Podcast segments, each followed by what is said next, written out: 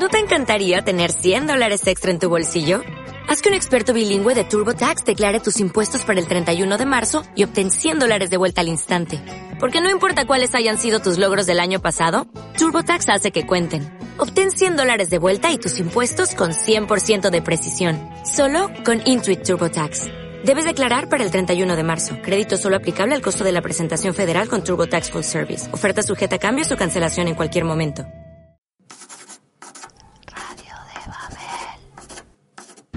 Previously. En Radio de Ni Babel, nada de otra época, suponiendo que viajen a otra época, que pueda pasar que viajen a otra época, que yo ya dije que tenía esperanzas de que viajaran y se cruzaran con otros personajes del, del UCM, aunque sea accesorios.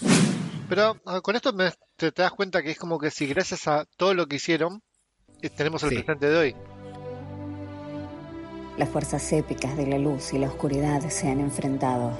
Y para bien o para mal, esa es la realidad en la que nos toca vivir. Así que decidimos grabar un pequeño audio en caso de que mañana no podamos hacerlo. Porque eso es lo que hace un héroe. Parte del viaje es el final. Tenemos un plan. Dos micrófonos, dos personas, un programa. Este es el podcast de nuestras vidas y lo vamos a grabar. Cueste lo que cueste. Cueste lo que cueste. Cueste lo que cueste. Podcast cinematográfico de Marvel.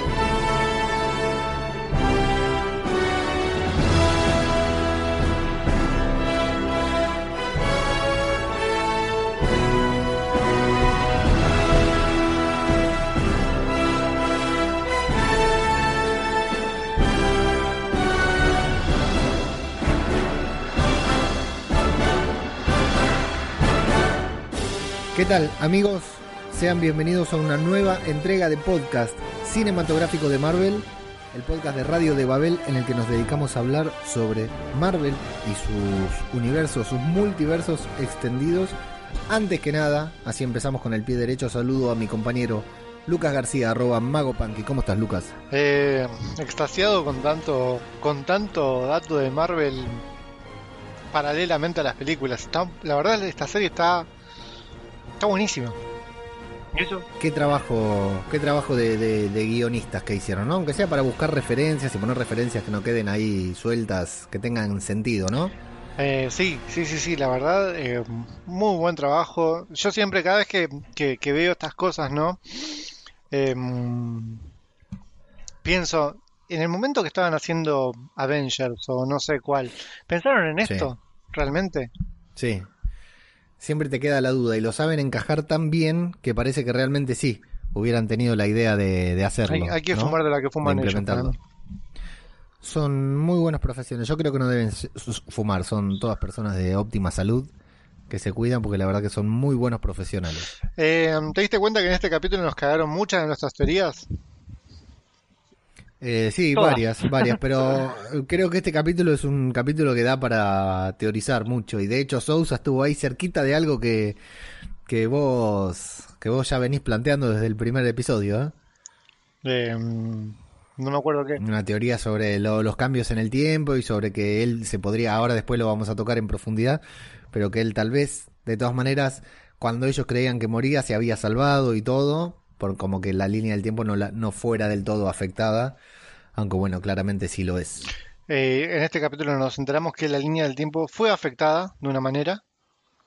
Eh, nos enteramos que por ahí Simmons no es quien nosotros pensamos que es, a pesar de que ya lo habíamos descartado. Sí, Eh, mucha teoría, sí, ¿eh? sí, sí, sí. Eh, ¿y qué más? Otra, otra- muchas, muchas cosas que cambiaron y dieron para pensar que la serie va, está apuntando para otro lado también. Sí, eh, bueno, creo que vamos a meternos en el capítulo para no, no hablar de más, digamos. Eh, Pero sí, yo tengo un par de, de comentarios, de pensamientos, de análisis de lo que puede llegar a pasar. Y bueno, quinto episodio de la séptima temporada, lo hago más que, que entusiasmarme, Lucas, porque sigue creciendo la serie, realmente sigue poniéndose cada vez mejor. Sí, sí, sí. ¿Vas a poner un separador o algo para esta parte o Sí, sí, antes del separador y antes de todo, decir que estos podcasts cinematográficos de Marvel, que nos encuentran en Instagram como arroba Marvel Podcast, que nos encuentran en Twitter como arroba Marvel Podcast guion bajo, que tenemos un muy lindo grupo de Telegram que es t.me barra Marvel Podcast, en donde pueden venir a hablar con nosotros sobre Marvel justamente, y que eh, contamos con unos excelentes personas que nos patrocinan, que auspician este podcast y que lo hacen desde patreon.com barra Marvel Podcast, en donde pueden suscribirse mensualmente por una mínima inversión. Y eh, también nos pueden apoyar en cafecito.app barra Marvel Podcast, en donde también nos pueden hacer aportes eventuales eh, aleatorios, digamos, no hace falta suscribirse, eh, en- incluso en pesos argentinos para aquel que no quiere meterle un dólar a la tarjeta. Yo creo que si piensan de que este, este aunque sea un podcast que decís, "Ah, fa, valió la pena escuchar este podcast, me meto y les, les, les, dojo- les dejo el cafecito. Les invito a un cafecito. Ahí estamos. Es más, Eh, ¿sabés qué? eh, Lo voy a hacer yo ahora. ¿Nos vas a invitar a un Sí, cafecito por el a anterior, nosotros? porque la verdad el anterior estuvo muy bueno. El anterior estuvo bueno, yo lo estuve escuchando hoy, estuvo Así muy bueno no- también. Vamos a ver Se, cómo nos se va con esto. un café. Spoiler alert. Arrancamos con el arranque. Lucas, ¿no? viste que siempre Jill tiene una escena en esta temporada, ¿no? Y después nos pone el logo. Ahora arrancó Con el y arrancó con esa presentación. Con la típica presentación. Sí, muy buena la presentación. Es la típica presentación de serie de los 70 en la cual los personajes miraban a la cámara. Sí. Eh, Hasta con una voz diciendo los nombres de los, de los actores. Sí, sí, sí. Y es la típica voz de los 70 incluso. Para mí que llamaron al mismo Sí, locutor sí, que hacía la voz de las presentaciones en los 70 y muy buena. Pero el detalle de que todos los, cada uno de los actores mira a la cámara y se sonría es buenísimo. Sí, sí, la única que no se sonríe es este mm, Daisy. Pero después cada... No se sonríe. Creo que no, pero después todos los demás se sonríen. La mejor es... La verdad que- La, la sorpresa, la, más compradora de todas es la de Simmons, creo yo. Sí, justo en un momento muy, muy dulce. La verdad que muy, muy divertido, muy, muy entretenido que empiece así el capítulo, que te sorprenda. Te sorprende entre comillas, porque ayer ya estuvo dando vuelta en eh, vueltas en Instagram por todos lados, por Twitter, ya, ya lo habíamos podido ver. Pero me, que empezara el episodio así, intentando sorprender, la verdad que me, me encantó. Y una, en una de las primeras imágenes que lo que vemos es ver Nueva York, vemos las Torres Gemelas, que en una época eran eh, tabú, viste, no se podían incluir las Torres Gemelas. Y acá como llegan a 1973, es el año en que se inauguran las Torres Gemelas, entonces claro, evidentemente o se tenían que ir a otra época o las tenían que incluir. La verdad yo no me doy cuenta de ese detalle. Si vos decís que estaban las, las Torres Gemelas, te creo. Están, están. Primer frame del episodio aparece Nueva York y se ven claramente las Torres Gemelas, sí. Me sorprendió mucho, me sorprendió mucho. Más allá de que históricamente deberían Te estar. Y cuento, bueno, toda la primera te parte. un- sí, una historia contame. de las Torres Gemelas si querés. Nunca fui, por- nunca fui, pero bien, el, es- esa, es tu- esa es tu historia, ahí termina la historia. el, el 8 de... No, ¿qué, qué día fue? El, el 11 de el 11 de septiembre. septiembre. Bueno, el 10 de septiembre del año 2001, o sea, un día antes, porque esto fue en el año 2001. eh, yo tuve una fiesta en la casa de un amigo, que yo, nos habíamos juntado a tomar algo, viste, unos mates, no tranqui. Y eso de las 3, 4 de la madrugada decidimos volver a nuestras casas. Íbamos, salimos y el, íbamos mi, mi mejor amigo, otro amigo y yo. Y al lado de la casa de él justo habían tirado un montón de bolsas de basura que tenían cosas. Alguien, se había mudado o algo y decidieron tirar cosas. Y nosotros, claro, eran las 4 de la mañana, estábamos medio escopetes y nos ponemos a cirugiar. De ahí levantamos un par de boludeces, qué sé yo, que por ahí... ah, Boludeces, autitos, qué sé yo. Y en una veo una foto de las Torres Gemelas. Y le, me la quedo. Bien, Me la, la agarro una y me la premonición. quedo. A las horas, esas, esas torres se estaban, se estaban cayendo. Y la tengo hoy. ¿Y qué pensaste en ese No, momento? al día siguiente.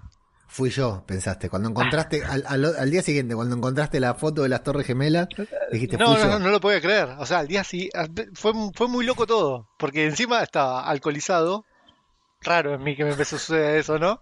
Pero, eh, En esa claro, época, o sea, yo me di cuenta al día siguiente cuando vi la foto, o sea, ya había, había estado todo el día viendo lo de las Torres Gemelas y después veo la foto, sacando las cosas de mi campera, viste, que me habían quedado cosas en la campera y veo la foto. Claro. Eh, y la foto hoy día ocupa un lugar acá en mi, en mi casa para contar esta anécdota. ¿La tenés Está todavía? acá colgada, ¿La sí, obvio, para- está colgada al lado de una foto de Scarlett, de Radagast y una de un show mío.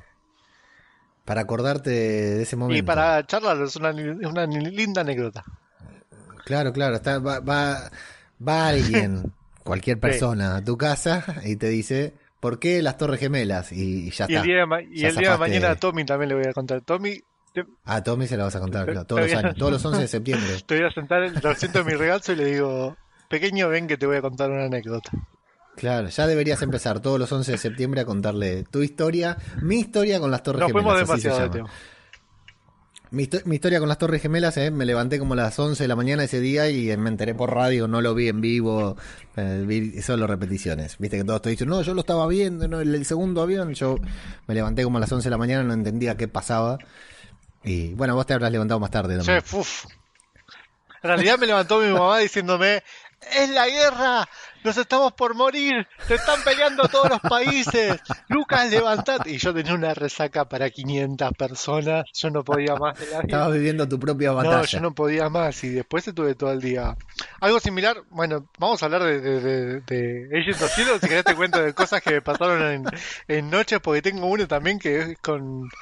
eh, venía un recital también, volvíamos tarde y veníamos con una amiga en el taxi y ella, justo pasamos por Plaza 11, vemos un póster de una revista de Rodrigo. Y, deci- y ella me dice, che, hace mucho que no se escucha nada de Rodrigo. Y es verdad, hace meses, viste, en esa época en la cual Rodrigo se, entrabas al baño y abrías el inodoro y estaba Rodrigo de salida del inodoro. Como tenemos oyentes en otros países, googleen Rodrigo Cuarteto, es un, un prodigioso de la música de acá. Que hace Argentina. poco se cumplió justamente ayer, creo. Se cumplió. Creo que ayer. sí, la verdad que entenderás que no estoy demasiado. Bueno, tanto. veníamos. Agustina, le mando un gran saludo a Agustina. Vive, saludo vive a en el sur, jamás va a escuchar esto. Pero ta- tuvo un problema también ahora con la cuarentena. Se fue en un crucero y estuvo un montón de tiempo parada en México, que no viene al caso. ¡Qué boludo! Anécdota sobre anécdota. Luego otro día les cuento esa anécdota. Eh, Agustina me dice, che, hace mucho que no se sabe nada de Rodrigo. Sí, es verdad, qué sé yo, que bla, bla, bla. En ese mismo momento, cuando Agustina me estaba diciendo, Rodrigo le estaba pasando el radiador de la- del, del- del auto, le estaba, pas- le estaba pasando por el marulo. Bien. En ese mismo momento. Ahora me siento en la obligación de contar mi anécdota con Rodrigo. Por favor. Estaba durmiendo y viste que fue a la madrugada. Eh, había obreros, albañiles en esa época en mi casa que entraron a trabajar y uno le dice a mi mamá, yo estaba durmiendo, dice, señora, ¿se enteró que murió Rodrigo? Listo, fin de la historia. Así me enteré yo. ¿Así te enteraste? Nada más. Sí, así me enteré. Bueno, yo pienso que nosotros la matamos con Agustina, así que... L- Claro, bueno, ah, podría ser. Eh, si a ustedes les gustan las anécdotas, ya saben, patreon.com barra Marvel Podcast, el mejor podcast de anécdotas personales que tiene Marvel en su título. Bien, eh, decíamos, bajan del Zephyr, es el momento distendido del episodio. Después de un episodio en blanco y negro, tenemos un episodio lleno de colores, sobre todo en ese momento en el que van por la calle y vemos eh, a May con ese vestido floreado, increíble. Imágenes que ya habíamos visto Eh. hace dos capítulos atrás, ¿no? Que se habían promocionado Sí, hace dos... de hecho pensábamos que eran en el episodio Sí, pasado. Pero no, mucho, sí, la, fil- la filtraron muchos antes. colores, mucho... Mucha calle, mucho día lindo, soleado. Muy soleado, sí, sí, sí, un Nueva York muy vistoso, a pesar de que Coulson dice, este es el Nueva York con el olor que me gusta, viste, como que, que olía, ¿no? Nueva York en esa época, lugar a donde, por supuesto, no, no fui, nunca lo olí, pero bueno. Eh, habla con May, está Y contento, debe por supuesto, como todo cada- fanboy. cada- debe ser una especie de... Debe tener su olor Nueva York. Así como Pompeya tiene su olor, Lanús tiene su olor, sí, te lo puedo Nueva confirmar. York tiene su, su propio olor, seguramente. Así es. Coulson está muy contento con estar en esa época. Le pide a May que le diga algo, que por lo menos lo confronte, le discuta y ella no lo confronta hasta que se topa con un tipo enojado y le transmite su enojo y le grita a Coulson. Muy divertida la escena. Vos sabés que estaba escuchando a una entrevista a Ming Na Wen, la actriz que interpreta a May, que decía que eh, en todas las temporadas ella nunca expresa nada, sentimientos. Y en esta temporada la hicieron, durante los primeros episodios, fue en los primeros tres cuando leí la nota, decía, parece que los escritores para esta última temporada quisieran que yo expresara menos de lo que expresé en las seis temporadas anteriores, dice, porque me tienen como una piedra y ahora todo lo contrario, la hacen súper expresiva, viste, con esto, lo cual eh, sirve mucho para ver la, la calidad de, de actriz, ¿no? Como pasa de seria a emocionada o a otros estados, Muy ¿no? buena, sí, sí, sí, muy buena. Muy divertida. Sí, muy buena. Le, le da mucha frescura también. Vemos a Daisy que se compró unos zapatos con plataformas muy altas y unos pantalones Oxford. Lucas. Me- Me encantan los pantalones Oxford. Es, hay, no hay nada más lindo que le quede a una mujer que un pantalón Oxford, te juro. Me encantan. Muy bien, te creo. Sousa no, no opina lo mismo porque habla de esas patas de elefante que llevan todos ahí. Me gusta que no se cambió, pero como está de traje, eh, sigue a la moda, digamos, como que el traje nunca pasa de moda en, en Nueva Eso York. le dice Daisy justamente. Exacto. Bien, hay un par de debates ahí sobre la época, sobre Sousa, que tiene un pálpito, y atención, porque es el, el pálpito punky de Sousa. Dice, ¿cómo saben que yo morí? Están los libros de historia, sí, pero si sobreviví de esta manera, tal vez en mi línea temporal también sobreviví, y, y- y de hecho hasta podemos haber sido paralelos en una línea temporal, en un futuro. Y acá Cuidado Lucas porque la teoría de 2012 que se viene dando, dando vuelta, ¿no? En The Avengers, la presencia de Sousa, que no sé si la tratamos en el podcast Sí, ya, la hablamos. o fue off la hablamos, ya la habíamos hablado hace mucho, lo había explicado Flavio, creo yo. Pero la mencionamos, que aparece él como policía en Avengers. Claro. El actor en Avengers El mismo 2012, actor, en el mismo actor. Y no sé si está como, como Sousa, no creo. No, no, no, no, no, es Cop 2, algo así, ¿no? Policía, no, no está acreditado claramente. Sousa no había sido inventado. Tiene esa, esa teoría punky que vos eh, eh, dijiste en un podcast. Eh, me quedé impactado viendo cómo tomabas eso como si fuera una publicidad de, de algo, de, de alguna bebida cola. Bien, eh, allí eh, llegan al bar, al bar de el ex bar de Kinnick, la, la zona franca de, de el, el bar franco. Se sorprenden de que el bar siga funcionando, se sorprende Sousa. Hay una referencia a Roger Dooley, que es un personaje que apareció en, en Agent Carter también. Y me gustó que la contraseña ahora sea digital, viste, que en lugar de haber una persona escuchando ahí la contraseña, sea digital, la, la digite eh, Coulson, viste. Sí, eh, a ver, para la, la época pensemos que es una tecnología súper avanzada. Súper avanzada, algo que ya vamos a volver a ver, claro, más adelante. Eh, es, es más avanzado de lo que seguramente habría si no hubieran afectado de alguna manera la línea temporal, ¿no? Sí, súper avanzado. Eh, yo creo que mucha, mucho de esto tiene que ver la presencia de Enoch en estos últimos 40 años, ¿no? Bien, correcto, no había pensado en el Enoch, que estamos muy cerca de reencontrarnos con él, tal vez. En el Zephyr Simmons parece rastrear algunas secuencias, creo yo, ¿no? Que está ra- rastreando, me imagino que lo está buscando Fitz, ¿no? Se la ve muy preocupada. Sí, se la ve preocupada, se la ve pensativa. Dick también, además de preocupado eh, por Fitz y por su propia existencia, si ellos, si Fitz y Simmons no se Es reúnen. buenísimo, eso también, eso es buenísimo. Sí, estuvo bueno. Y yo no te... Me gusta como le dice Bubu. Nana, a Bubu le dice a... A Fitz, sí, sí, me gusta como le dice Bubu y Nana, a, sí. a ella le dice Nana. Sí, sí. Eh, se sigue cuestionando Dick su decisión de no haber matado a Malik. Se le sigue afectando esa decisión. Descubrimos aquí, Simmons nos cuenta que Malik murió tres años atrás. Sí, Y a Dick le apena alegrarse de la muerte de Malik, ¿viste? Es como que lo deja en paz, pero se apena. ¿Y qué carajo tiene Simmons en la nuca, Lucas? eh, no sé, qué sé yo, ni idea. Como un dispositivo rojo que le brilló porque, Sí. no sé, parece un... Pero aparte de eso, salió de la nada, salvo por eh, la teoría que anda dando vueltas por ahí, de que es un simulacro dotado de vida, ella también, sin razón, sin saber por qué. Pero bueno, esa teoría está y con esto no, no se confirma porque el pulso electromagnético le debería haber afectado, pero raro, ¿no? Pongamos, supongamos que esto se lo habrán, lo habrán hecho años y años adelante de, y por ahí no, no le afecta por eso. Bueno, No, la verdad que no tengo, no tengo teoría. Quiero teorizar y la verdad que me tiene totalmente en blanco, pero bueno, evidentemente es algo que vamos a saber pronto porque insistieron varias veces con el tema. Mientras tanto, afuera del Zephyr, Mac y Jojo se fueron de excursión, Lucas. Se fueron a pasear ahí, una salida romántica al faro. Eh, yo pensaba que iba, eh, iba, iba a haber beso ahí. En cualquier momento pensaba que iba a haber beso, iba a haber una escena cachondeo o algo así. Y me, me parece que Mac quería algo más, Eh, ¿viste? Porque le dice, no te saqué de- del Zephyr nada más que Yo para... todo lo contrario, yo le vi la carita a ella, cómo lo miró, viste, en un momento. Yo pensaba que iba... Sí. Que lo Sí, iba a avanzar. sí. Iba a recuperar su poder ahí. avanzado. Bien. Eh, bueno, el faro debería estar abandonado, pero no lo está. Van, ven un par de agentes y luego más tarde, en otra escena que ya la vamos a sintetizar ahora, van a descubrir una plata- plataforma de lanzamiento subterránea, un lanzacuhetes, que nos deja ahí pensativos por el momento. Sí, Estamos en el 73, hace cuatro años que el hombre llegó a la luna. Así que ya estaba la ¿Fue en el tecnología. 70 que llegó a la luna? del 69. cuatro. Por eso Ah, dije cuatro años. tres años dijiste. Dije, está grabado, pero bueno. Ya, me parecía. No, No, sí, sí, hay un problema gigante con tus matemáticas, pero no importa.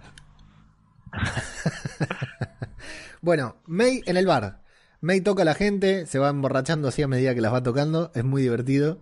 Pero creo que lo hace a propósito para probar, para Es experimentar. que yo también, yo si tuviese un no poder el- así también estaría todo el tiempo tocando a la gente. Queda muy mal, ¿no? Que diga esto yo. Yo o cualquier Sí. persona, pero en mí se agrava mucho, ¿no? Diciendo que estaría tocando a la gente para ver qué es lo que están sintiendo. Es que eh, es lo que el ser humano se preguntó todo el tiempo, ¿no? ¿Qué es lo, qué es lo que sienten los ¿Qué demás? cosa? ¿Vos? ¿No, ¿Nunca te preguntaste qué es lo que está Ah. sintiendo en este momento la otra persona? No, creo que no, no sé. Ponele que sí. Para que sume para el programa, no sé.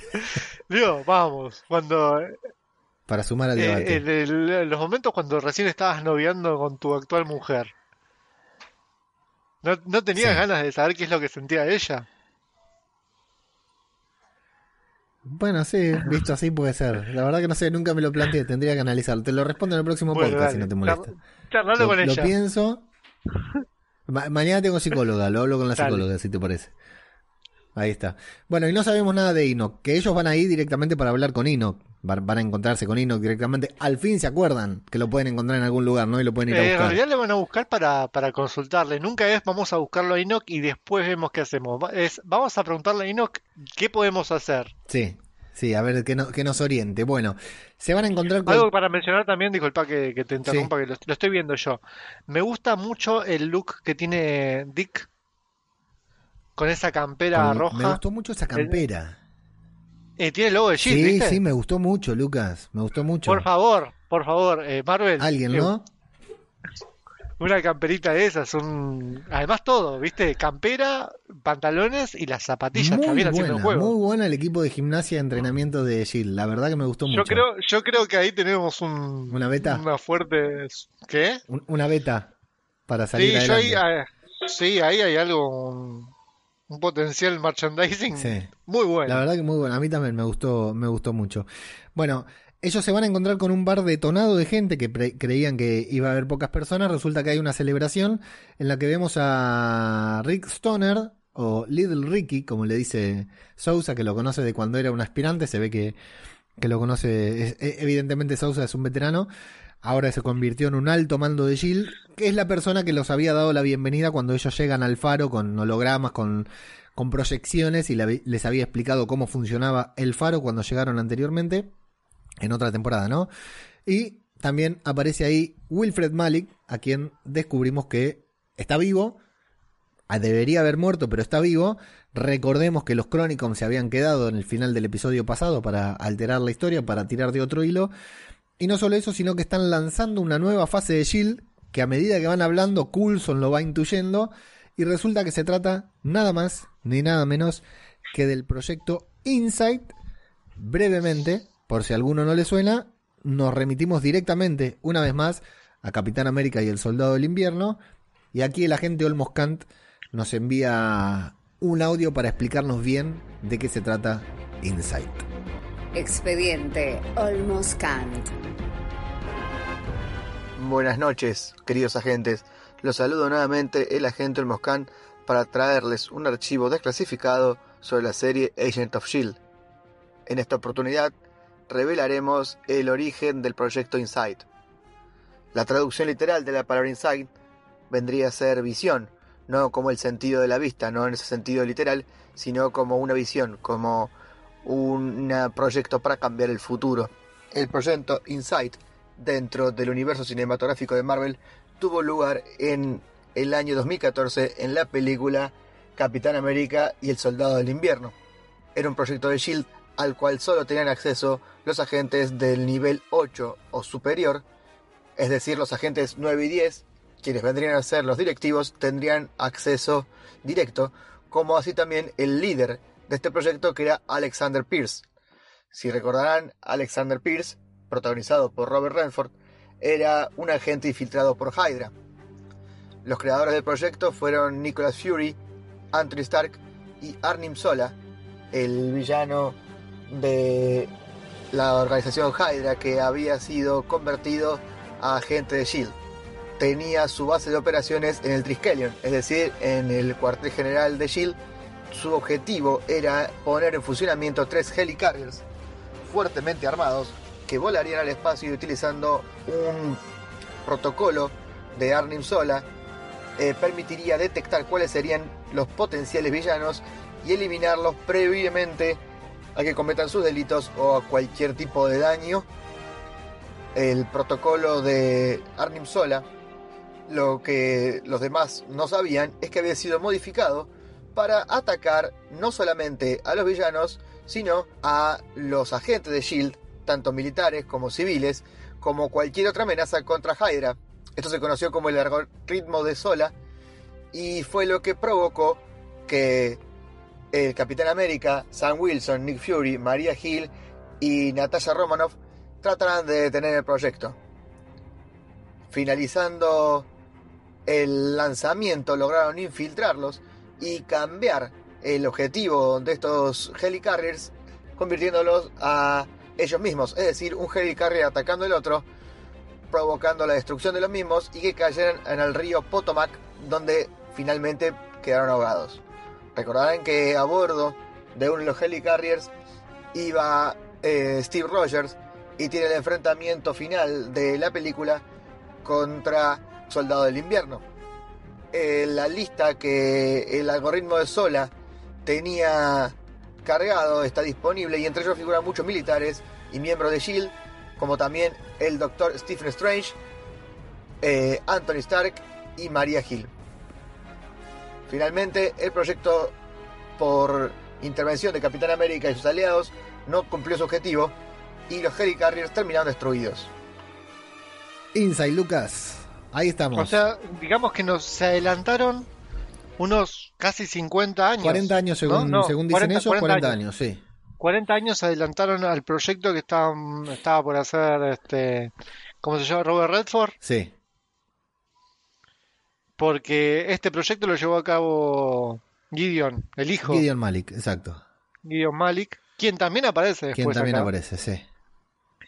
Eh, no me acuerdo el nombre que hacía Robert Redford, no me acuerdo el nombre del, personaje. Alexander Pierce.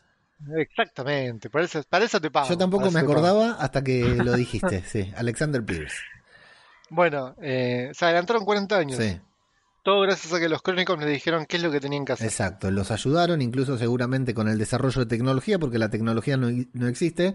Recordemos que eran eh, tres helicarriers, si no me, no me equivoco, en diferentes puntos, desde donde iban a disparar y matar a toda potencial amenaza, pero esa era la idea de Shield, la idea de Fury. Resulta ser que todo era una idea de Pierce, de Malik, de dispararle no a las amenazas, sino a la gente buena. Eh, que es el final de Capitán American The Winter Soldier y parte fundamental de la primera temporada, la segunda temporada de Marvel's Agents of Shield. Ahí están Coulson y Sousa reflexionando sobre que el tiempo se alteró igual, Malik sigue, vivo, la infiltración en Hydra es cada vez más grande y Sousa vuelve a considerar que su muerte fue en vano, que al pedo pasó todo porque la línea de tiempo de a él lo sacaron de su línea de tiempo el tiempo se alteró igual. Y si se hubiera quedado, en lugar de irse con ellos en el Zephyr, hubiera podido tal vez hacer algo, aunque Coulson le dice no, no hay garantías de eso. Pero Sousa le empieza a dar, a, dar vueltas esta, esta cosa en la cabeza de, de que al pedo todo esto que no, no se va a llevar bien con el cambio del con el- los saltos en el tiempo a lo largo de- del episodio, Lucas Sousa. Eh, no, se está muy chapado de la antigua, se puede Sí, decir. sí, sí, no está preparado. Le gusta hacer las le gusta hacer las cosas por su propia cuenta, ¿se nota? Em, pero es un tarado porque creo yo, a ver, yo- obvia- pero obviamente yo me voy con los que tienen toda la tecnología, todas la- las cosas avanzadas, vienen del futuro, conocen quién va a ganar la serie mundial y podría apostar a eso, ¿no? Sí. Eh, el- y otras tantas cosas. Eh, el chavo no tenía nada por qué quedarse. Eh, sí, te- tenía una cosa que luego va, a haber mención que igual no la iba a conseguir. Lamentamos informarle a Sousa, pero bueno. Eh, allí en el bar May parece seducir a Stoner, o eso intenta, no, no, no, no me queda claro si lo logra o no lo logra. Y Stoner le cuenta que faltan tres años para que realmente puedan lanzar Insight. No tienen la tecnología en este momento.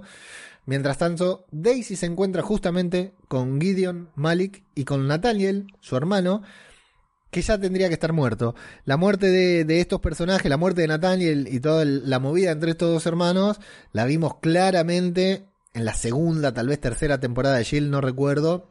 Tercera. Eh, en la tercera fue. Bien. Así que ahí vimos morir a Nathaniel. y sin embargo, está acá vivo. Yo la verdad que ni me acordaba, ni me fijé si está representado por los mismos actores. Intuyo que sí. Está, re- está representado por los mismos actores. Muy bien, muy, muy bien Agents of Shield. Realmente es un espectáculo. Esta temporada de Agents of Shield es un mecanismo de relojería, podríamos decir. Mismo, es el mismo actor de, de- también de la película de Capitán América and the Winter Soldier. Eh, Gideon. No, mentira, porque es un viejo de mierda. No, pero sí, sí, el viejo sí, ¿eh? El viejo que estuvo en la serie es el, aparece Ah. en Capitán América en el Soldado del Invierno hablando con, con Alexander Pierce en una de las pantallas porque era miembro del consejo. Sí, sí, es el mismo. No, la- En eso sí. la- claro, bueno, este es el joven Gideon, no el viejo Gideon, a eso. Venía el chiste. Ahora lo entendí. Pero como, como Freddy lo hicieron. Viste que a Freddy, por más que. Para mí ese es- fue siempre el mismo actor, ¿eh? en las tres, en los tres, cuatro capítulos que ven- lo vemos No, viendo no, ahora. pero ya te confirmo que en la primera no, ¿eh? Que en el primer en el capítulo. primer no. capítulo nada más. O sea, en el primer salto. Eh, claro, el del 31 no era. Después sí, siempre No el mismo. Qué raro, ¿no? O sea, lo cambiaron solamente para uno. Es que- Y ahora, y ahora se nota mucho que es un maquillaje. Sí. Ya está, Marvel, ya nos dimos cuenta que se está maquillando. para el próximo, contratate uno nuevo. Aunque no creo que no, no, va a creo tener que otro vaya- próximo. Vaya a saber o no a saber, ¿no? Con los crónicos nunca se sabe, pero.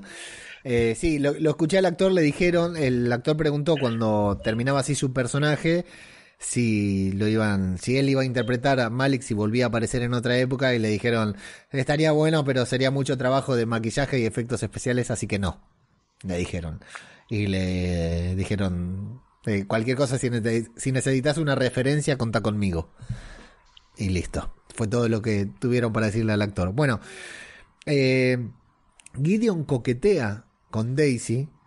Eh, es, curioso que Gideon Malik esté co- coqueteando con, Daisy justamente.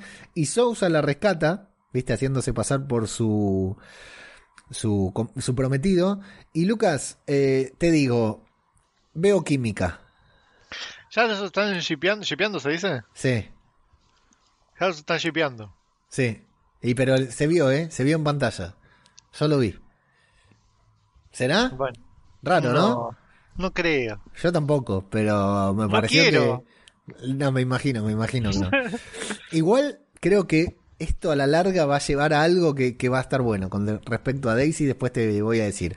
Bueno, eh, la rescata, investigan ahí el cuarto secreto de Kinnick que ella ya conocía, donde encuentran tecnología de punta, dice Sousa, Es se buenísimo, fascina. es buenísimo como Sousa le dice, "Pa- ¿ya estuviste acá? Y ella le dice, Sí. sí, hace un par de días. Sí, en 1931.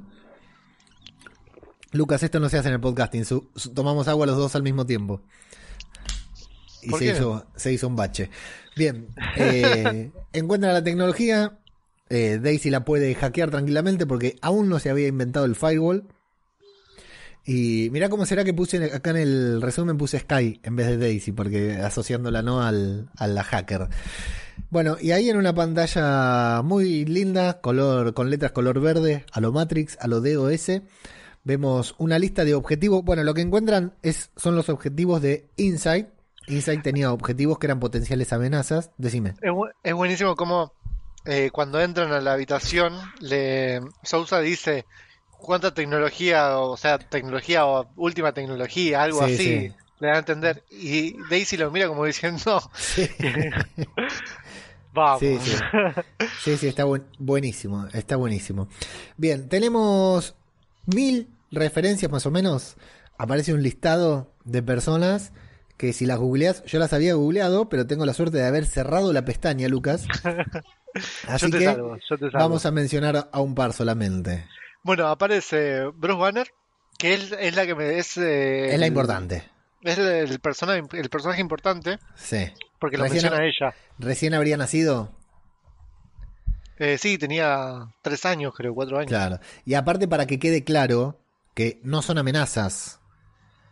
O sea, no, que, no, que- que todavía no, estamos- porque Claro. no porque no lo agarró ningún rayo gamma ni nada. Exacto. No, no, no, no aparece, no, son amenazas, sino que son eh, justamente vengadores, en este caso.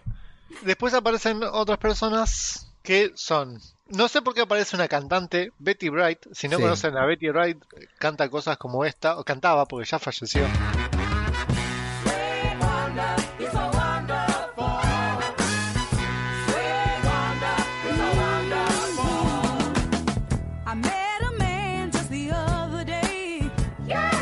Cosa como esta, decís, hijo de puta, para hacerme editar. Exactamente. Otro que aparece es eh, Jin Morita. Jin Morita eh, lo No tenemos de, con Pat Morita, que es con Pat Morita, que maestro es de... el maestro de Karate Daniel Kid. San. Que pero eran parientes, eran primos. ¿Lo decís ¿Cómo en serio? No, sí, sí, sí, sí, hubiera obvio. dicho, hubiera dicho que sí con convicción. Bueno, Sí, sí, un boludo. Bueno, ¿quién es Jim Eh, Morita?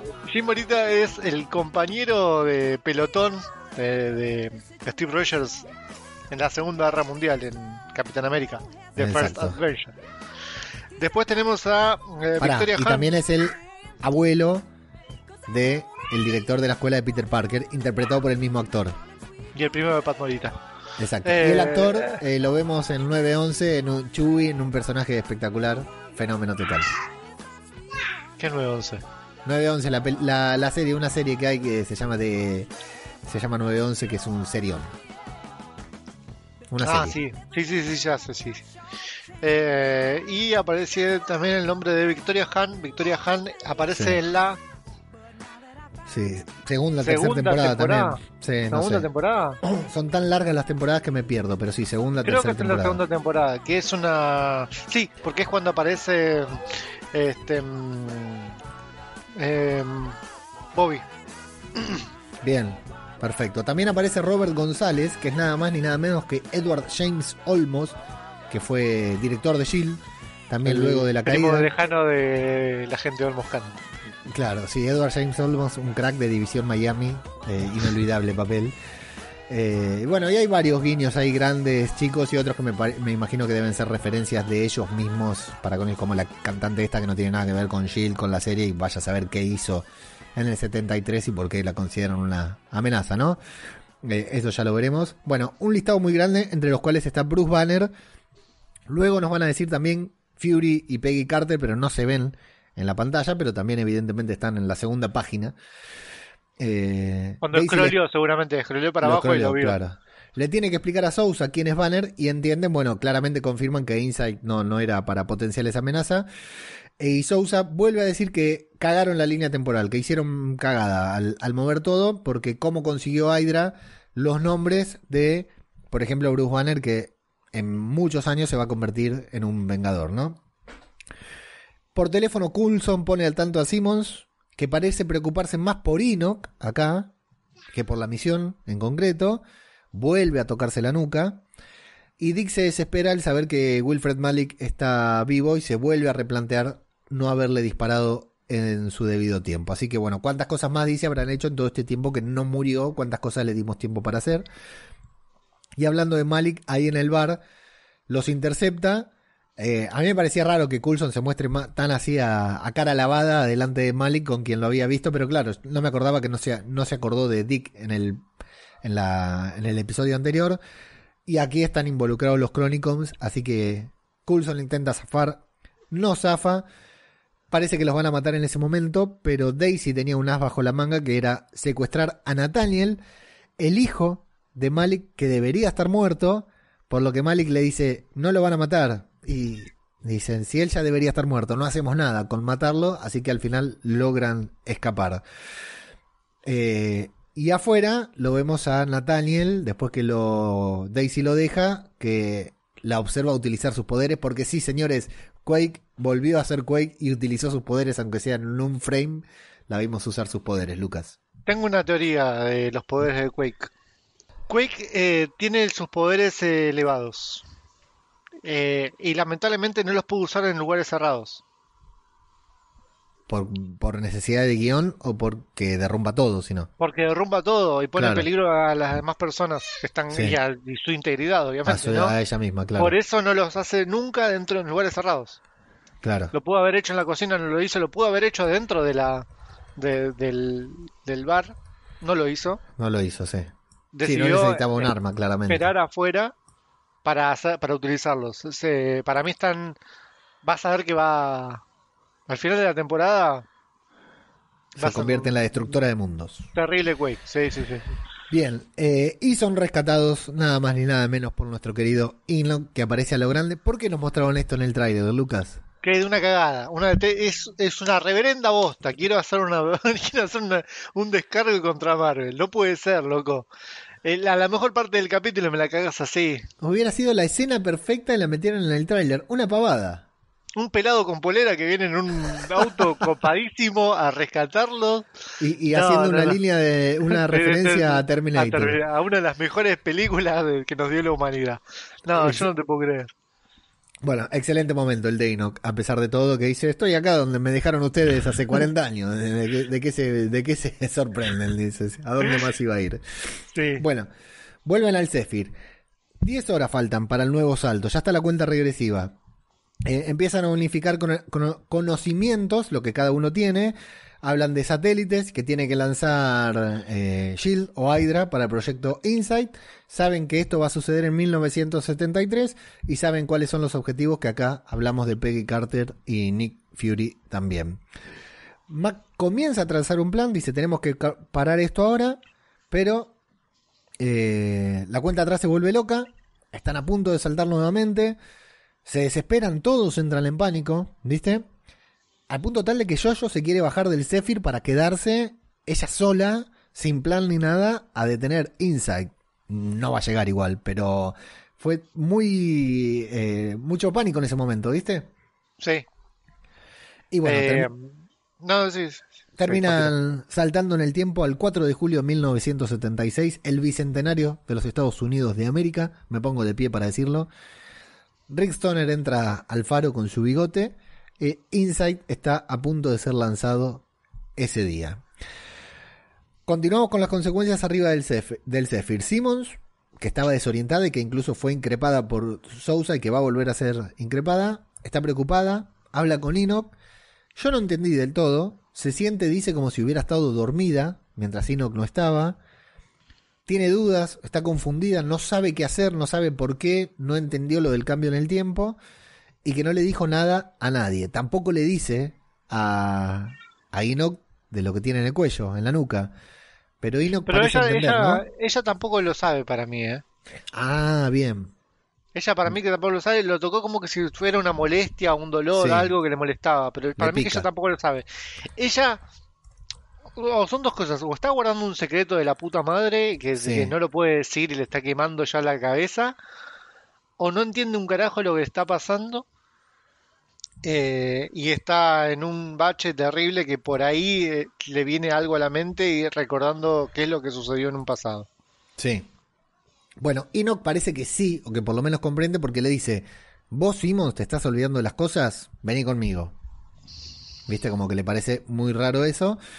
Pero bueno, antes que pueda irse con él, Sousa los intercepta, les recrimina por jugar con el tiempo sin saber realmente cómo funciona. Se pone muy mal Sousa en este momento. Y Dick se interpone diciéndole, pará, no solo a vos te sacaron de tu línea de tiempo, a mí también, vos sos del pasado, yo soy el futuro, pasó que faltó que le dijera, ¿no? Sí. Bien, eh, Max se alegra, dice, bueno, por lo, llegamos el mismo día que se lanza Insight. Peor hubiera sido llegar un día después, dice. Así que estamos bien. La idea es detener el lanzamiento.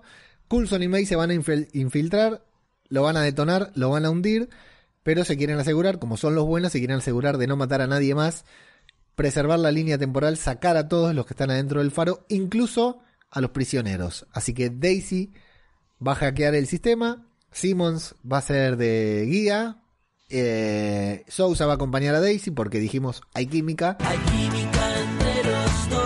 Malik vive cerca del faro, tiene una, de hecho se lo menciona a Coulson en el primer encuentro que tuvieron. Eh, allí recibe la visita de un Chronicom o el Chronicom, ¿no? Es el único que si lo vemos por la calle decimos ahí va Vamos a el Chronicom. ponerle un nombre para el Chronicon. Y ¿Por debería tener. Sí. Porque encima es el mismo Chronicom que la temporada pasada los cazaba. O sea, porque se cambió la cara. Eh, Claro, sí, sí. No, en realidad no se cambió la cara. Se cambió el uniforme. Se puso no, el no, uniforme de la- Chronicon. La semana pasada tenía otra cara. La semana pasada no, la temporada pasada tenía otra cara. Ah, Y esta, te- esta cara se la robaron a los policías de... 19 está con una cara de policía de 1931. claro. Bien, dice que eso que hizo Malik en ese momento de salvar a su hijo, porque ellos lo quisieron precipitar, ellos dijeron que nos importa el hijo, vamos a matar a todos acá. Y Malik dijo, no, pará, es mi hijo. Dice que les enseñó algo sobre el comportamiento humano. Eh, eh, viene como una novia, viste, despechada, ¿no? Eh, eso cree Malik, ¿viste? Le dice, todavía estás enojado, papi, por eso. Sí, te- tres años pasaron, chabón, y Sí. me estás recriminando que no te fui a buscar eh, el- ese domingo en la plaza. Sí. Tres años pasaron, chabón, ya está, listo, dejate joder. Ahora, tengo, eh, según eh, no, eh, no se quedaron los Chronicons, saltaron en el tiempo. De hecho, no dijimos antes que en el momento en que ellos se van de- del bar, eh, el Chronicon dice es hora de cambiar el plan y evidentemente saltan en el tiempo. Los tres años que pasaron, ¿Para Malik vos los pasó solo. tiempo? Sí, ¿cómo que no? ¿Los Chronicons? No, para mí no, para mí se quedaron. No, no, porque no, no lo vieron a él, no, no lo vieron. Y si, si ellos no saltaron, Jill no salta, el Zephyr no salta. Lo tienen que seguir siempre. ¿En serio? Sí, sí, sí, no, van me estás siempre chamullando, me estás chamullando, se te nota en la cara. Bueno, Malik desde ahí recibe la visita. eh, los Chronicom le dicen que saben que Jill lo va a encontrar a Malik ahí ese mismo día y le dan algo, un sobre, para que les muestre. Eh, Malik lo ve y dice: ¿Por qué no lo, en vez de tenerlos acá, nos los ponemos en, la lista de INSAC? Pero dice que no sería tan efectivo porque ellos lo que quieren es que Jill revele su posición. Porque hasta ahora ni Jill sabe dónde están eh, la nave de los Chronicons ni los Chronicons dónde está la nave de Shield, entonces es una persecución constante. Eh, bueno, Daisy está hackeando, se sorprende de que ya tengan un firewall, nuevamente van avanzados con la tecnología, ¿viste? Porque tienen un, un- un mecanismo de defensa ahí para infiltrarse en el faro. Y Sousa dice, cuando escucha lo del fi- firewall, que las cosas se están poniendo cada vez peor. Y me llama la atención que dice que tal vez esta sea su última parada, como si tenga pensado quedarse ahí, ¿no? No sé si Sí, notaste él eso. dice, él dice, hasta acá llegué yo. Eh, me llama la atención, ¿eh? Tiene que llegar hasta 2012, si no nos, nos derriba todas las, las teorías. Daniel No, Sousa. no puede ser, no puede, no, no nos la van a derribar, no, no, no. Bueno, y un lindo debate ahí eh, sobre el tamaño de la computadora, el celular, la fascinación de Sousa por la foto que le sacan. Es Buenísimo. muy bueno ese momento, muy bueno. Eso está muy bien, muy bien hecho. Y ahí es donde te digo que dice, la verdad que me perdí muchas cosas y me arrepiento de no haberme despedido de alguien. Claramente está hablando con Peggy, que lamentamos decirle a Sousa que estaba muy acaramelada bailando con el cap todavía. No, todavía no, no creo porque si no, no le no las pat- las patitas para No bailar. pararon de bailar todavía. No. Todavía no pararon de bailar. Para mí Bien. no pararon de hacer otra cosa. Consigue, ¿sabes que estaba pensando lo mismo y, y me llevaste a pensar, ¿habrá un Steve Rogers Jr. por ahí? No me digas eso, chabón, no me digas eso que, ¿No? que me muero. Qué, qué curioso, ¿no? Bueno, Una- Hubo un, un comentario en Instagram en Marvel Podcast, arroba Marvel Podcast, nuestro Instagram. Yo todos los días, todos los, todas las semanas estoy subiendo cosas de Agents of Shield. Y un comentario de alguien dice, ¿y si se encuentran a alguien que todavía no está en el mundo de, de, en el MCU, pero tienen la posibilidad de meterlo? Y yo le pregunté, como por ejemplo, no sé, un tal Logan, me dice el chabón. Podría ser, ¿no? Sí. Imagínate que hacen una referencia para X-Men porque ahora tranquilamente lo pueden hacer. Sí. Y la única referencia que pueden hacer es con Logan. Sí, sí, por la, su longevidad. Claro, exactamente. Sería bueno, sería bueno. No creo, pero estaría bueno. Bueno, consiguen el, el acceso. May y Coulson se infiltran. Nuevamente Coulson feliz por estar ahí junto a May, pero a May le da exactamente lo mismo. Eh, y Daisy y Sousa son interpretados por Nathaniel, que no, no, no me quedaba claro en ese momento, hasta me dio la, la sensación de que se había enamorado. Dijiste son interpretados. Interceptados. Léase Inter- interceptados, ¿está bien? interpre- Interpretados. Perfecto. Bien. Llegamos al momento crítico. Faltan 5 minutos para el lanzamiento de Insight. Coulson y May quedan. O sea, si se lanza ese cohete, Bruce Banner deja de existir, Lucas. Automáticamente. Y los. Avengers se van todos al carajo. Exacto. No tenemos una de las escenas más chistosas de Avenger, que es cuando Thor le golpea, lo- cuando Hulk le golpea A, a Thor. Thor. Sí. Bien, Coulson y May quedan atrapados, deben improvisar, interceptan a Stoner. Este parece que les cree, pero May logra descifrar que no les cree nada más que con ponerle una mano encima. Está muy bueno eso también. Eh, el temita con el poder de May. Sí. Para mí está mal que le toque la ropa, para mí le tiene que tocar la Tendría piel. que tocar la piel, ¿no? Sí. Cuando le puso la mano en el pecho dije, ahí está sintiendo lo que siente el saco. ¿Viste, Santo? Claro, Ese saco sí. siente poliéster. Sí, yo pensé lo mismo, pero bueno, si no, no hubiera funcionado tampoco cuando les agar- le agarró el ataque de pánico. Sí, pu- puede ser, pero yo... Pero sí, yo pienso, Eh, pensé lo mismo yo- que vos. Yo pensé, yo, si soy Marvel, refino un poquitito así, eh, a- le hago un ajuste un poquitito ahí a los próximos de acá en adelante. Claro, lo pongo en, para que en este la mo- mano. en este momento, en este en particular, le podría haber tomado la mano o la cara. Claro, y era lo mismo, como lo sí. hizo, como lo hizo en el bar.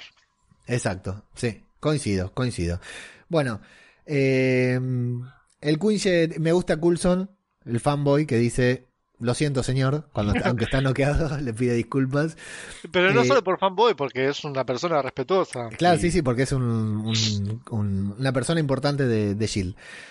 Eh, el Quinjet llega a la casa de Malik, Dick y Jojo. La misión de ellos es capturarlo y llevarlo al Zephyr con vida. Luego van a ver qué hacen, pero sacarlo de la línea temporal eh, por órdenes de Mac, ¿no? Mac no toma ninguna decisión, aunque ellos parecen precipitarse a pedirle que, que tome la dirección. Hablan con él, él no se sorprende claramente. Está con el sobre en la mano, dice que los Chronicons tienen todo bajo control, que saben exactamente qué- de qué hilo tirar, que saben qué van a hacer, que van 10 pasos adelante y Dick le mete un balazo así, sin más. El balazo que no le pegó en el 31 se lo en el pegó acá. 31. Eh, impactante por todo lo que Dick nos fue contando en el- el- de que él no quería justamente hacer eso, pero cómo la situación lo fue llevando a, a hacerlo, a tomar la decisión de hacerlo y así de, de movida. Me encantó el momento. Y yo ve las fotos, encuentra las fotos, claramente los reconoce, lo que vemos en la foto, que nosotros a esta altura tenías, te hacías una idea de qué podía ser. No, pero no me gusta que no me haya mostrado lo que vi en la foto. Claro, la foto de la familia feliz. No, sí, me, me molesta mucho, porque eso me da a pensar de que no es lo que pensamos ahora. En No, la foto- sí, sí, pero es No. esa. Y si en la foto hay otra cosa, ¿por qué no la mostraron? ¿Qué les costaba mostrar una vez que se reveló qué es lo que, qué es lo que... Creo que le tenían que pagar a los actores, a los modelos, para la foto. Solo por eso. no, para guardar la teoría hasta el final. Sí, igual te mostraban dos negros y listo, vos no sabés quiénes son. Michael Jackson y Tina Turner. pod- Podríamos haber visto la, la foto. Bueno, colocan los, eh, los explosivos, eh, Coulson y May. Eh, Mac se queda viendo algo en el monitor. Mac es quien tiene que dar la orden. Se queda viendo algo en el monitor, muy preocupado. Eh, vamos intercalando entre lo que estamos viendo de Jojo con la foto, de Mac, de Coulson y May. Eh, se conmueve, le vemos a Mac que no suele tener muchas emociones, un poco conmovido, y resulta ser que son sus padres quienes están ahí prisioneros en el faro. Si detonan el faro, sus padres mueren y termina abortando la misión. Aborten la misión. Pero está, a ver, él pone en riesgo, él aborta la misión no por el hecho de que salvar a los padres, sino para mí por salvar su, su integridad. su propia existencia, ¿no? Claro, porque si es que mueren los padres, pues mirá si se desintegra como cual Marty McFly en Sí, sí, Volver sí. al Futuro. Yo pensaría en eso, que es de hecho lo que pensó Dick anteriormente también, digamos, que los demás tenían que estar juntos. Sí, Eh, sí, yo, yo creo lo mismo, que no es solo por una cuestión emotiva, porque a Mac lo veo muy profesional, ¿no? Sí. No va a priorizar algo personal. Bueno, lo ha hecho algunas veces, pero todos cometemos errores. Bueno, Inside se lanza. Coulson y May son interceptados y capturados, evidentemente. Mac no se queda quieto. Despegan el Zephyr, destruyen el cohete. Así que detienen Inside. Y aunque Simmons le dice, bueno, director, al final eh, lo logramos, Mac dice, estamos expuestos.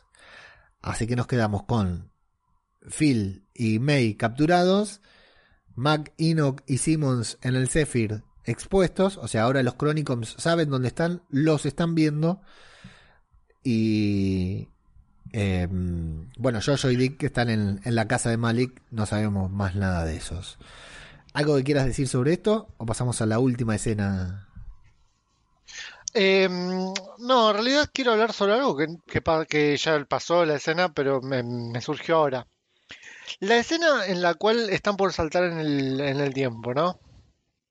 Y eh, Jojo se va a... quiere bajar, quiere hacer... No sé qué es lo que quiere hacer Jojo. ¿Me seguís? Sí, se quiere bajar, se quiere, se quiere quedar en el 71, en el 73. Exactamente. Y no llega, Sí, ¿no? Apenas llega a la puerta, está al Coulson. toque llega... Está Coulson. Sí. No lo entendí tampoco. ¿Qué quisieron explicarnos con eso? ¿Qué, qué- No, nos no quisieron lo decir? entendí. Además, Coulson como que se salió de, de- de ver una tarta en el horno, ¿viste? Bajó la, bajó la escalera, no es que vino atrás de ella. Fue por otro camino, Sí. mucho más rápido, caminando. caminando. Bajó tranquilo y, y- y le dijo, no, mami, sabés que no llegaste. Le digo, sí, yo llegaba, pero vos no llegaste, le dice. Yo porque no quise. La próxima, la próxima agarrá por este camino que es más corto. En vez de dar toda la vuelta, acá bajaba la escalera y ya llegaba. Sí, ¿Un pelotudo? sí. sí. No, No sé, qué, entendí, no, sé qué, boludo. no sé qué nos quisieron decir con esa escena. No, no, yo tampoco, yo tampoco. Creo que se- en el último capítulo cierra todo esto. Porque cierra a- además fue una fue escena, fue en un slow motion, Sí, ¿no? sí, sí. Sí, sí, sí. Fue con mucho suspenso todo lo de Jojo, a ver qué iba a pasar. Yo tampoco entendía que se quería bajar de la nave, después me quedó claro. Y Coulson viene y le dice, y no podías hacer nada, no, no había chance de... No, lo eh, mejor. si, si- ibas por ese camino no, no llegabas nunca. Ahora, si venías con la escalera por mí, conmigo, llegábamos los dos, nos quedábamos acá y listo. Sí, sí, Qué boludo, opino. Opino 100% igual que lo que dijiste vos. Bueno, en esa La escena, casi post créditos, que es la escena final, viene después del corte comercial en Estados Unidos. Nathaniel Malik, que debería estar muerto, que no va a ser líder de Hydra ni nada, porque su hermano lo, lo mata, lo traiciona, en realidad lo mata Hype. Está en un teléfono público y pide por, con suspenso, ¿no? Nos dicen el hombre blanco, el viejo, qué sé yo, el hombre de pelo blanco, por Daniel Whitehall, With para, eh, para mí es Whitehall. Bueno, Que le dé, su- que le dé, quiere instrucciones, no quiere hablar con él. Porque Whitehall también, tercera, cuarta temporada de Shield, la verdad que ya no sé en cuántas segunda, temporadas apareció. segunda temporada, principio de la primera, de la segunda temporada cuando aparece Peggy Carter. Bien, claro. Que Personaje aparece, que aparece agarrando el, el obelisco Sí, sí, de ella y después es él el que lo quiere el que lo quiere recuperar al obelisco. exacto, obsesionado. Personaje importantísimo porque aparte está vinculado con Xianxin, no me acuerdo cómo se pronunciaba, la madre de Daisy. Sí. Eh, de hecho, él usaba sus poderes para mantenerse, porque la, la gran duda que teníamos de Whitehall cuando lo conocimos era que aparecía joven en el pasado, en el presente, siempre estaba con la misma edad. Era porque usaba los poderes curativos de Xianxin. o Es como como Coppola, es como Coppola. Es como Coppola, sí. Y, y súper vinculado con el, papá, el padre de Daisy. Así que, personaje que si aparece, no sé si aparecerá porque capaz es solo una referencia. Y Nathaniel que se llevó a Sousa y a Daisy, lo que habla es de esa teoría que tiene él de transferir habilidades poderes a través de la cirugía y evidentemente es algo que está por investigar él mismo por su propia cuenta bajo las instrucciones de Daniel White, Whitehall.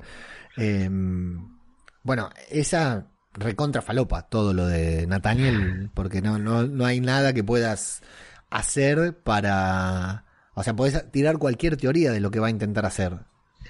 Eh, me llama, a mí me... ¿Qué estaba haciendo Nathaniel ahí? Para agarrar a Sousa y a Quake. Y dijo algo así como que le habían avisado, supongo que los Chronicons, que iban a ir ahí a... Así como le avisaron a Freddy, a Wilfred, a Malik, que iban a aparecer Dick y, y Jojo ahí, y que le tenían que dar la foto de los padres de Mac. Iban a aparecer, me parece que le avisaron que Daisy iba a estar hackeando ahí el sistema. Em, es más fácil de que pongan una bomba ahí y ya está. Convengamos que todo esto se se- claro, con, con- con una bala, con seis balas, como dijo Caruso Lombardi, tengo una bala para cada uno de ustedes.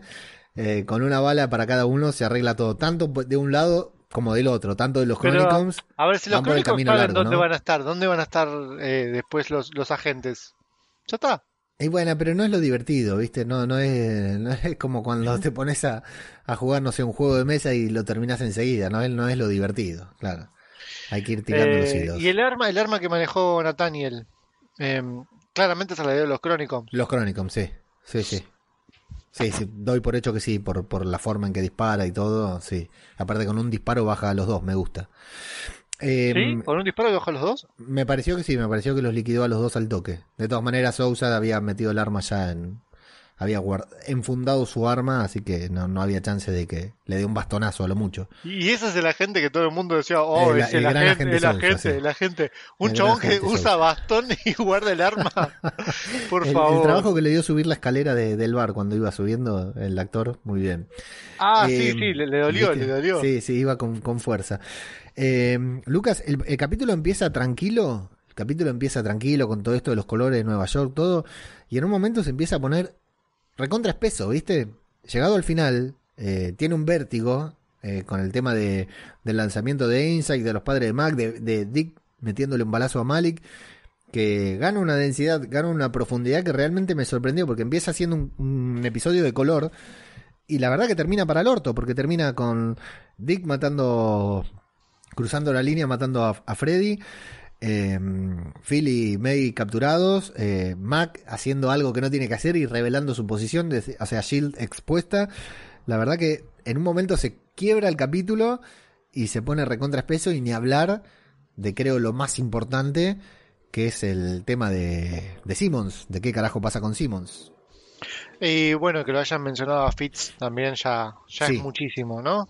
Sí, espero que haya un Eh. reencuentro pronto. Hay los fans, viste que es una que la- la- este tipo de parejitas así tienen fans, viste, tienen gente que las sigue y están desesperados. Dicen que hay notas ahí reclamando por por la reunión de Fitzsimmons en la última temporada como que no los podemos disfrutar. Así que me imagino que el reencuentro va a ser eh, a lo grande. Fitz va, va a ser un viejo, acordate lo que te digo. Es todo un tema lo de Fitz, ¿eh? Es todo un tema. Para mí, para mí va, va a volver viejo. Eh, haceme acordar que corte esta teoría así para los previously. Y yo, ¿sabés que te quería mencionar que me imagino? Teoría, ¿eh? Sin ninguna base. Eh, me imagino a futuro, en próximos episodios, porque evidentemente en este en un solo capítulo tu- tuvimos dos saltos temporales, sorprendente. Sí. Eh, me imagino que van a ir avanzando. O sea, si saltan un poco más en el tiempo, vamos a estar. En algún momento llegaremos a los 90, donde Coulson participa de Capitana Marvel. A ver si hay alguna referencia a eso. Va a estar bueno. Con el joven Coulson, el del Jopo. Y otra cosa, Lucas.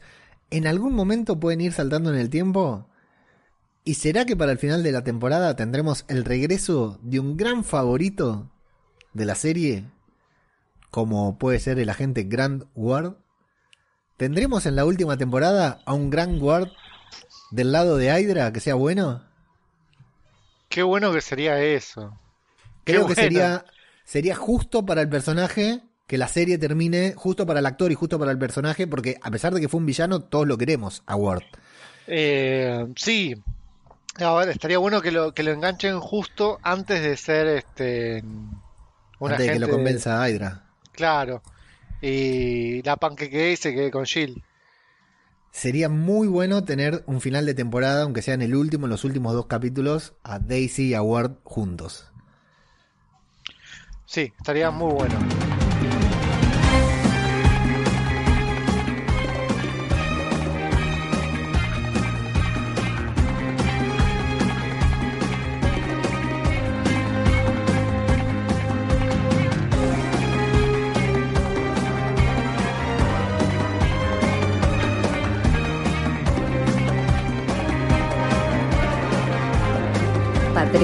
patreon.com barra Marvel Podcast.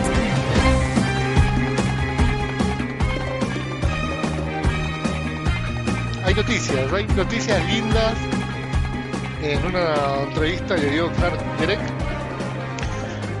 eh, dijo que, que le gustaría, obviamente, continuar con las siguientes fases de, de Marvel. eh, y que habló con este muchacho, el de gorrita, Kevin. Sí, el calvo. Para ver, para ver, porque él, bueno, él es prácticamente, es muy probable que él esté en, en un futuro, en, en alguna película, en algún guiño, algo, algún cameo, algo. Pero mm, habló para que esté también este, esta chiquita, Daisy. Sí, eh, dijo que tanto Daisy como Fitz y Simmons Fitzsimmons son- también es la otra. ya son parte de la mitología de Marvel y que se merecen un lugar en el MCU. ¿Qué opinas? Exactamente. Eh, sí, Sí, obviamente. Sí, obvio, obvio, obvio. Todos ¿Cómo sería, ponele, ¿no? La próxima película de los Vengadores, por decirte una película, ¿no? O cualquier otra, pero vamos por una de los Vengadores. No, vamos con una más chica, pero no se me ocurre ninguna de las que vienen a continuación, ¿no? Pero que haya una... Porque Shield no existe en el UCM, o sea, ya, ya no se lo menciona a Shield. No. Pero no importa. Dicen, no necesitamos un científico, lo que fuera, alguien que nos asesore. Bing, aparecen Fitzsimmons. ¿No sería genial? ¿Y pero para qué tenés a Fitzsimmons si te lo tenés a Bruce Banner, no? No, está bien, pero por eso, en otro lado, en otro punto, aparte, o, o Fury allá en Sword, donde fuera, que necesite a alguien y que aparezcan ellos y que se incorporen así, porque no van a ser nunca personajes principales, pero que sean personajes accesorios y que sean como Q, creo que se llama, el que le hace las armas a, a 007, a James Bond. eh, que sea así como personajes que van apareciendo en determinados lugares cuando se necesita a, dos científicos, a, a esta persona. Realmente yo los siento parte del MCU y me encantaría que aparecieran en series, en películas. No te digo ser protagonistas, pero sí que aparece, que, que tuvieran su lugar. Sí, estaría, la verdad estaría muy, muy bueno. Lo de Daisy lo veo más difícil porque también, pero al ser Quake un personaje importante, Quake tendría que formar parte de una agrupación o tener su propia serie, lo que fuera. De hecho, en los dibujitos que mira Luca, el enemigo que no sé cómo se llama, la serie animada de que están los Vengadores, no me acuerdo cómo se llama, cuál es puntualmente. eh, aparece Patriota, a ver, son como así de segunda línea, Patriota, la chica ardilla y aparece Quake eh, Daisy Johnson. Eh, ¿Viste cu- cuando pasa esto que hay un Flash que es súper querido en la tele, pero para el cine se llevan otro actor a hacer a Flash?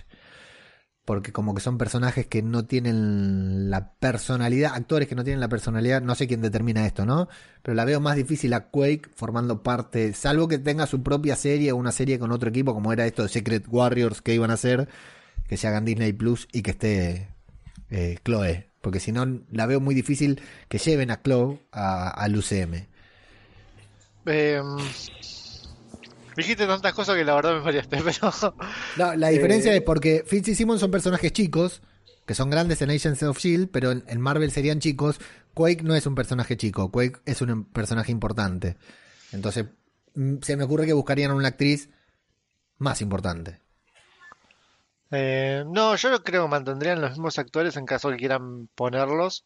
Eh, sería una falta de respeto para los actores y para el- los fans meter a otras personas en un mismo universo, porque ya está, están en el mismo universo. Sí. Eh, todavía no le perdonamos lo que hicieron con, con Rhodey, mucho menos con lo de Bruce Banner, pero bueno, fueron ideas que fueron aciertos, digamos, porque eh, Cuba Golding, no, Cuba Golding Jr. no hubiese hecho un buen Rhodes. Que era Cuba, Cuba Golding Jr., ¿no? No, No. Eh, ¿cómo se llamaba el otro? Eh, me pone ese nombre, no me acuerdo ahora. Bueno, me agarraste ese, frío. El, el negro que lo reemplazó por el otro negro. El negro, bueno, el negro que actúa bien. Y ni hablar de Edward Norton, eh, Como ya reemplazado por, por, por Mark Ruffalo, ¿no? Sí. Yo no creo que, que los cambien los actores. Eh, y, pero es como vos me decís, meterla a Quake eh, dentro de un universo en el cual tenemos a Capitana Marvel, a, a gente mucho más poderosa que ella, sería opacarla ya directamente porque no va, Sí. no va a brillar. No, nada. Eh, War Machine de la primera película se llama Terence Howard. Ese Terence Howard. Sí, la ban- banco mucho porque se sabe que eh, ABC va a hacer una nueva serie y que banco mucho que Quake tenga su propia serie también. Pero voy a extrañar mucho. Bueno, lo hablaremos cuando termine la temporada. Voy a extrañar mucho a todos, a Mac, a Jojo, a todos. A todos los personajes accesorios de Shield. A Dick. Dick es un personaje que me no es nadie y me encanta, boludo. Métanle un superpoder ya. Eh, en otra de las noticias, yo salté con las noticias así de la nada, ¿viste? Pero bueno, para, es para debatir entre nosotros y a ver Sí, qué, sí, qué- sí, adelante, adelante. Eh, aparentemente el malo de las de Ant-Man o de She-Hulk va a ser MODOK y va a estar interpretado por Jim Carrey. Esto es lo que se está diciendo últimamente, ¿no? Eh, decenas de comentarios, decenas de, de- de fans de Jim Carrey y anti Jim Carrey salieron a dar sus opiniones. ¿Cuál es tu opinión, Leo? Lo ubicas a. MODOK, ¿no? Sí, sí, ubi- ubico a Modok y ubico a Jim Carrey. No sé si viste la yo última. te, te explico algo, algo de Modoc, es que le van a dar mucha importancia ahora, porque, bueno, aparentemente va a salir como, como villano en alguna de estas dos películas o series, porque She-Hulk va a ser una serie, y Ant-Man 3 va a ser la, la tercera entrega, que creo que va a ser la protagonista eh, Wasp, más que Ant-Man.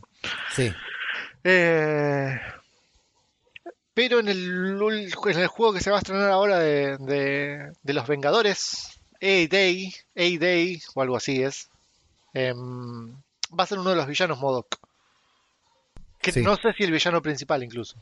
Ya se, ya se apareció, ya se vio que aparece Taskmaster en el comienzo, quien es el causante de la muerte del Capitán América. Pero eh, como villano principal parece que va a estar Modok. Entonces eh, es como que si es un villano que lo están metiendo más porque va a tener mucho peso dentro del MCU. Y eh, es un personaje que es medio, tiene sus, sus, sus gestos chistosos porque es una cabeza gigante flotada, que flota, ¿viste? sí. Eh, así que tiene sus gestos y su forma de, de- de ser muy chistosa también. Me preguntabas qué opinaba yo. Yo con- Jim Carrey tengo esto que eh, no sé si viste la última película de Sonic.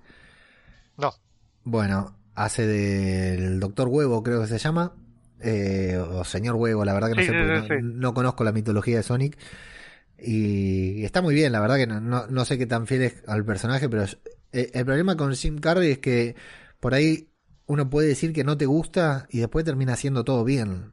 O sea, es un actor que digo, no, yo no. Por ejemplo, Adam Sandler, digo, no me gusta. no. Y cuando veo una película de Adam Sandler, me quiero eh, comer el pañal de Tommy. Dos corchazos en los huevos. Claro, por eso, no me gusta y no me gusta, punto. Jim Carrey decís, uh, pero no sé, si hubiera a Jim Carrey y terminás en el piso tira- muriéndote de risa y si actúa serio, dramático también. Entonces sí, no sé, o sea, si me preguntas a mí, ¿te gustaría Jim Carrey haga Modoc? La verdad que no me parece un, un personaje para Jim Carrey. Ahora, si Jim Carrey hace Modoc, seguro que lo hace de manera espectacular. Automáticamente la gente empezó a decir, eh, bueno, uno de los personajes que dijo obviamente fueron el villano de Sonic Sí, y eh, su paso por los cómics o por dentro de- del universo de los superhéroes eh, como de. Riddler, de Riddler, Ah. exactamente, el acertijo no que- que es. Para mí no, para mí no. mal, era- estuvo- la película es una cagada. La película, la Claro, película la estuvo mal. eh, una La película es una garcha Le de mandamos un saludito a Joel Schumacher que acaba de fallecer, recientemente dejó esta tierra. Eh, pero sí, la película es una cagada, pero el personaje no está mal, es lo que No, él tenía no, que eh, hacer. O sea, es un guion de mierda. Él trató de hacer lo posible, lo que podía con un personaje muy bueno, eh, que es un personaje muy oscuro, pero le dio su toque de jincaresco. Aparte ¿se tiene sus matices cuando hace, cuando está como Edward Nigma, que es un tonto, cuando está como el acertijo, que es un crack. La, la verdad que a mí no me pareció, la película sí me pareció horrible, pero su interpretación no me parece mala.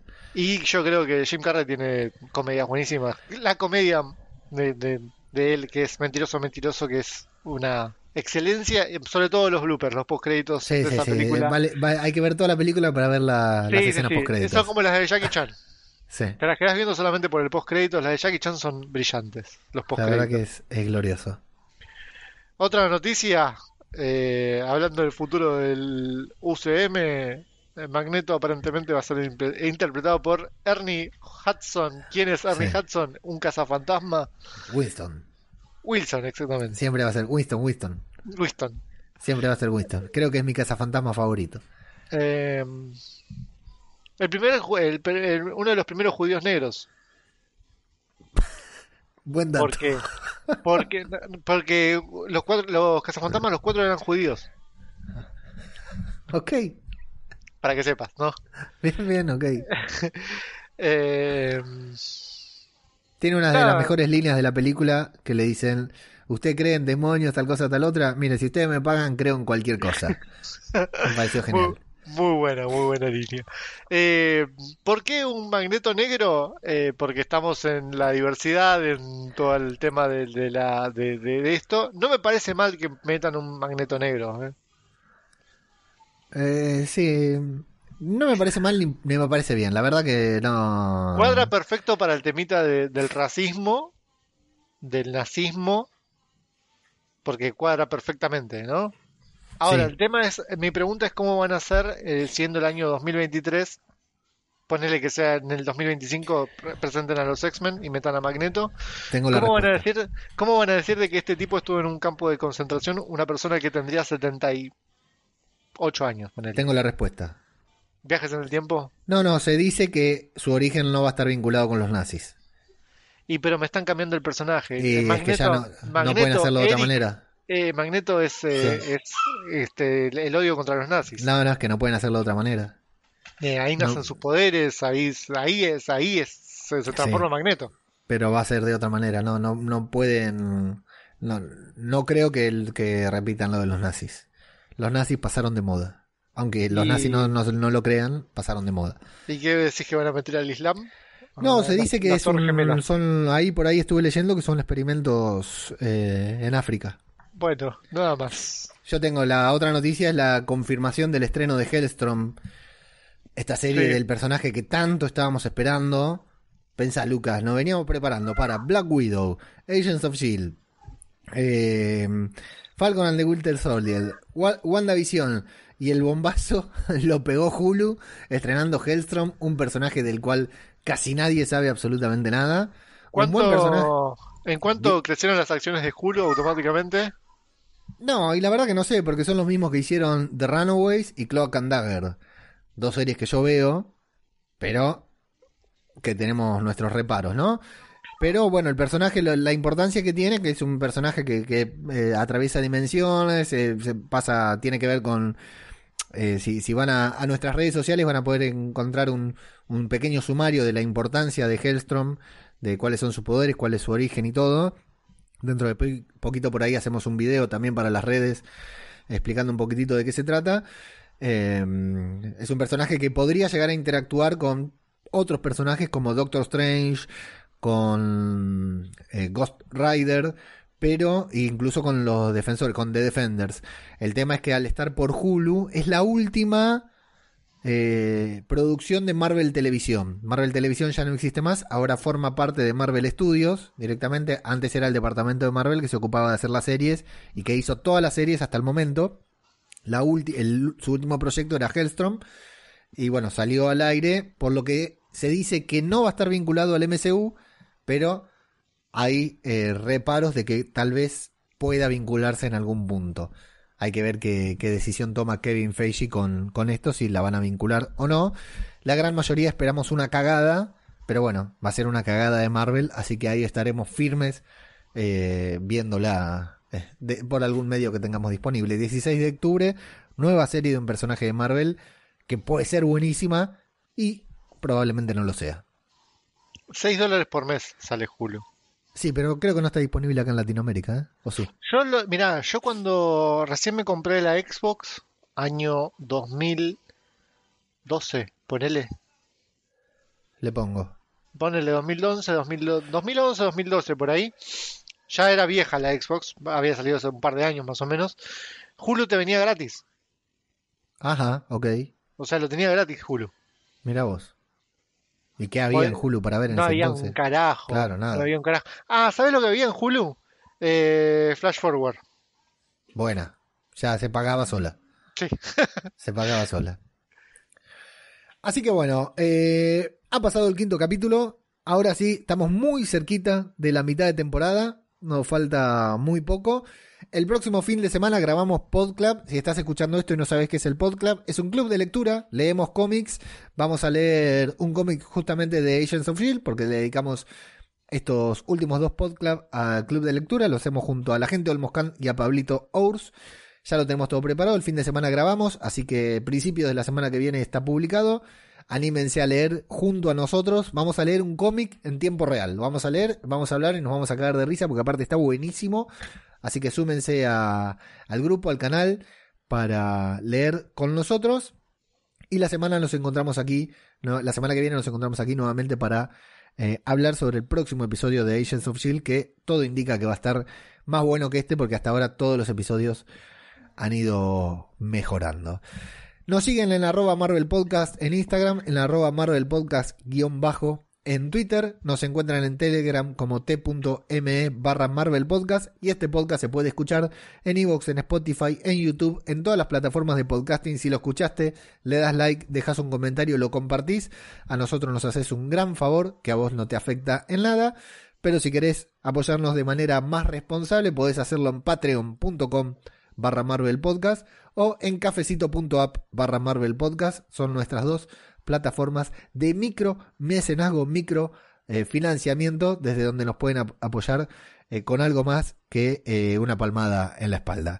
Lucas, si dije todo, te saludo y nos encontramos aquí dentro de una semana. O antes en el podcast.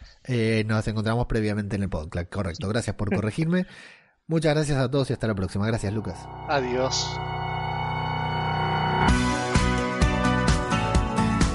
Podcast cinematográfico de Marvel. Mago Punky.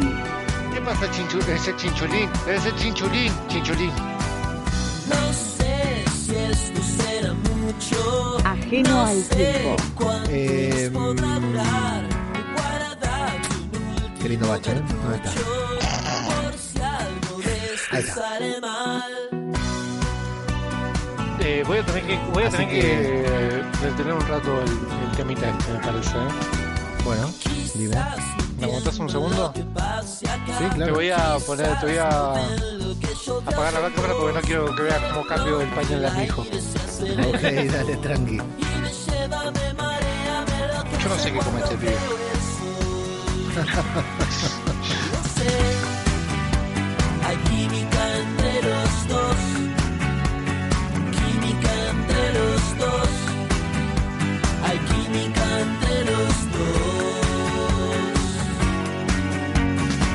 Caca. con-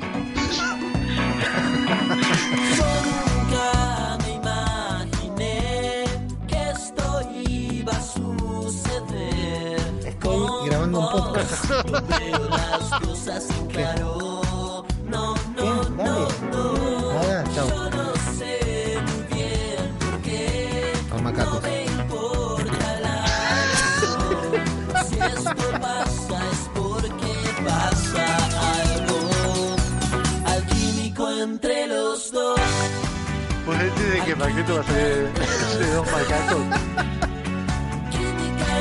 Los dos. Hay química entre los dos. Si no nos cancelan este podcast, eh, No, no, no, estaba no. editado, no le puedo decir.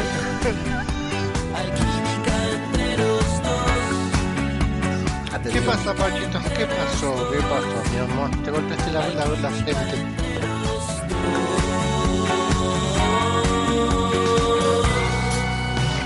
A poner la canción de los de Eh, Babasónicos? no, no es babasónico, son surfistas del sistema. No puedo más, como no me ves. No puedo más, el suelo se mueve. No puedo más, y ahora está al revés. No puedo más, como no me ves. Búscanos en Instagram, Facebook y Twitter. Hay química entre los dos. Miki, te puse un cargador en tu cama. Pensaba que me estabas retando a mí. y miré, y, mi- y miré, y miré la cama. y Miré la cama para sacar el cargador, boludo, en serio.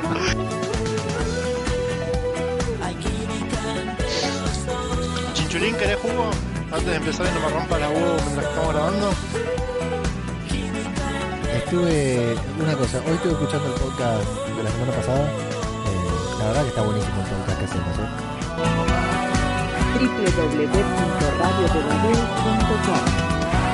Los son verdes y amarillos también. ¿No te encantaría tener 100 dólares extra en tu bolsillo? Haz que un experto bilingüe de TurboTax declare tus impuestos para el 31 de marzo y obtén 100 dólares de vuelta al instante. Porque no importa cuáles hayan sido tus logros del año pasado, TurboTax hace que cuenten. Obtén 100 dólares de vuelta y tus impuestos con 100% de precisión. Solo con Intuit TurboTax.